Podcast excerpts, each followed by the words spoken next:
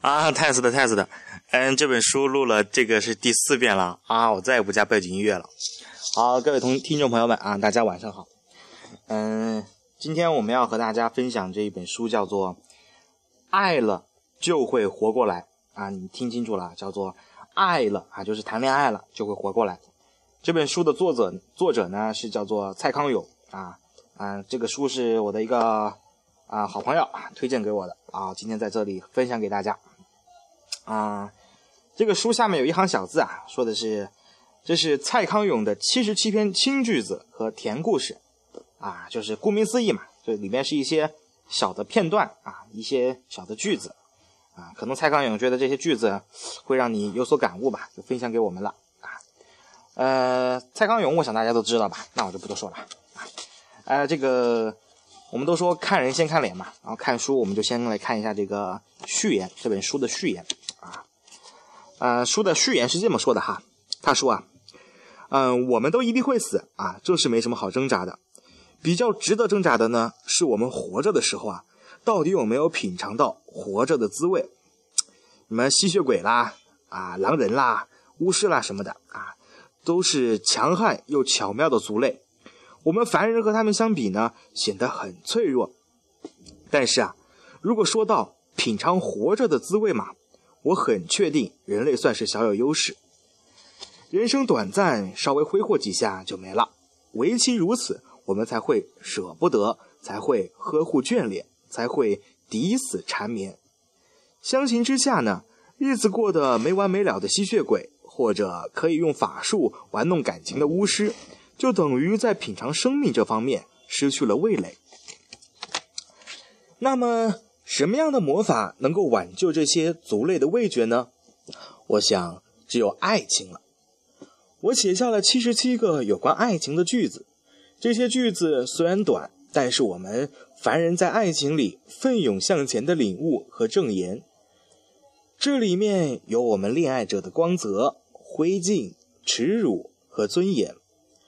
我也写下了七十七篇那些异族因为恋爱而尝到活之滋味的故事。这些故事也许可以提醒一些觉得人生无味的人：各式各样的爱有各式各样的滋味，在要死不活的时候。有可能，很有可能，非常有可能，爱了就会活过来哦。呃，这本书呢，我要献给两位绅士啊，其中一位是这个这个这个这个英文啊，什么什么先生啊，他一直都相信我在写作的心力啊，他一直都相信我花在写作的心力是值得的啊，他把我当成一个值得期待的写作者。另一位绅士啊，是我的经纪人啊，这个英文啊，什么什么先生啊，他说。啊，他在这啊，我这几年的工作方向上啊，扮演了无可取代的贤明教练。他教会我看待很多事情的角度，也使我能更专心的啊做我在乎的事情。我同时在这里连啊，也想感谢海滩娱乐的各位同事，每位同事都各自照顾了我力有未及的某个角落，使那个角落不至于暗淡积沉。当我描写书中的这些特异的人物时，说话啊，说实话啊，我并不觉得我的法力输给他们。我的笔常常带领我飞翔、搏斗啊、灾咒、治愈，而这些所谓的法力，绝大部分是愿意阅读我的仁慈的你所慷慨给予的。啊，最后落款蔡康永。好，今天我们就先来分享这个呃目录里面的这个第一篇的句子啊，就是第一个句子。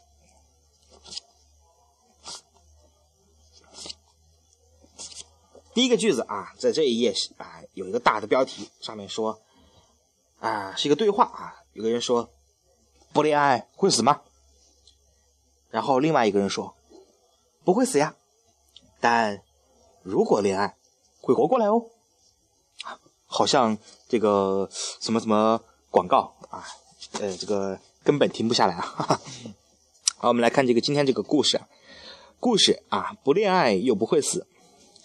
啊，他呀，看起来虽然是一个少年，但他的心呢却衰老到不可思议，因为他是那永生不死的族类啊。呃，括弧啊，就是吸血鬼嘛。啊，他灿烂的笑容啊的光亮白牙，仍记得那些百年前曾经跳动的颈动脉里面咕咕流动的血。但那些回忆一点也不会困扰他。那只是进食而已，进食有什么可困扰的呢？他总是这样轻蔑地说。但是呢，这个吸血鬼啊（括弧）嗯，他近日终于受到了困扰。一个脆弱、缓慢且完全摸不着永生的人类，莫名其妙的盘踞在这个他的脑海里面，莫名其妙的令他一见啊就再也难忘啊！他变得心中忐忑啊，这个坐立不安啊（括弧）这就是堕入爱河嘛啊！他这个同是永生一族的其他成员啊，就是他的小伙伴们，非常不能理解他在烦恼些什么啊！有几个这个鲁莽的，甚至打算替他把这个。啊，他这个喜欢的这个他呀，啊（括弧啊），不堪一击的这个人类啊，给料理掉，就吃掉。说是帮他解决啊，他听见了啊，这心疼啊，就从坐着的这个城堡塔尖上咻啊一声消失不见。然后再看清他的身影的时候呢，他已经把几个这个莽撞的同伴啊，这个摔得穿过城城墙的这个啊城堡的石墙啊（括弧啊），朋友妻不可欺啊。然后呢，他自己又回到这个塔尖上抱膝坐好，动作非常快啊。呃，他同伴之中一个和他交情最好的呢，看不下去了，问他何必这个啊如此自苦呢？就是天涯何处无芳草，干嘛要喜欢个人类呢？然后他就看着远方说啊，你知道我已经几百年啊没有烦恼过了吗？他的好友说啊，这就是无法摆脱贫烦恼的平庸人类最羡慕我们的地方呀。他呀苦笑着看着他的好友啊说，凝结不动的只能算是雕像吧。你不觉得我们凝结不动的永生令我们绝望吗？明天来不来到底有什么关系？可是起码我们不会死呀！啊，他的好友说：“人类拥有的那些东西啊，财富、名声、艺术、恋爱，哪一样能保住他们不死呢？”他呢，不再抱膝，缓缓地站直，迎风站在塔尖上说：“如果我有勇气，为了这次的爱啊，抛弃我们这令人永窒息的永生。”我会觉得这是命运对我的释放。说完了，他就从塔尖纵身一跃，像一滴水，终于投身向将令自己消失的大海。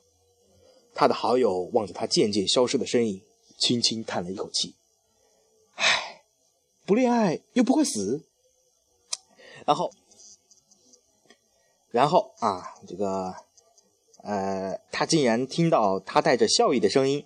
远远的从底下传上来，但如果恋爱会活过来哦。